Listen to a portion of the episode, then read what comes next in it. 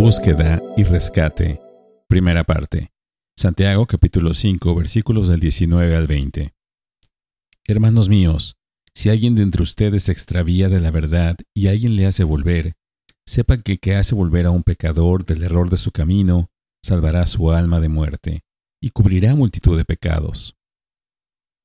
Siempre es un momento de ansiedad, especialmente para familiares y amigos, cuando se informa que alguien ha desaparecido.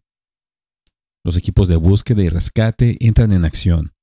Todos esperan expectantes cualquier palabra de localización de la persona desaparecida.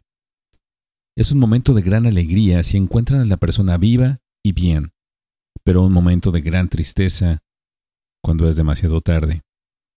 Si eres cristiano, entonces eres miembro del equipo de búsqueda y rescate de Dios. Pero a pesar de que todos los creyentes están en el equipo, podemos observar que muchos nunca responden al llamado de salir en medio de la tormenta para buscar a los perdidos. ¿Te imaginas estar perdido en el bosque, pero que nadie viniera a buscarte? Cuando finalmente te tambaleas hacia la civilización, preguntas ¿por qué nadie me vino a buscar?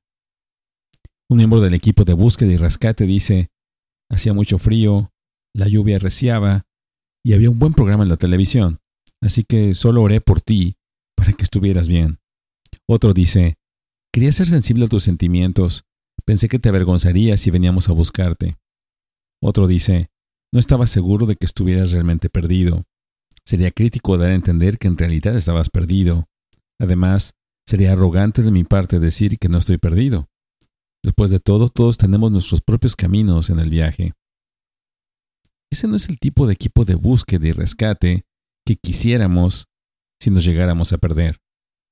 Debemos admitir que lo que Santiago nos dice aquí es una de las cosas más difíciles que Dios nos pide que hagamos como cristianos. Los creyentes somos responsables de ayudar a restaurar a los pecadores descarriados a la verdad. Esa tarea suele ser tan placentera como tratar de ayudar a un perro herido. Es posible que te muerda sin importar cuán gentilmente intentes ayudar.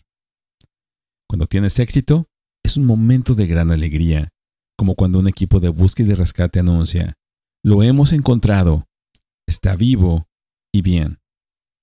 Sí, pero incluso la esperanza de éxito no hace que la tarea sea más fácil.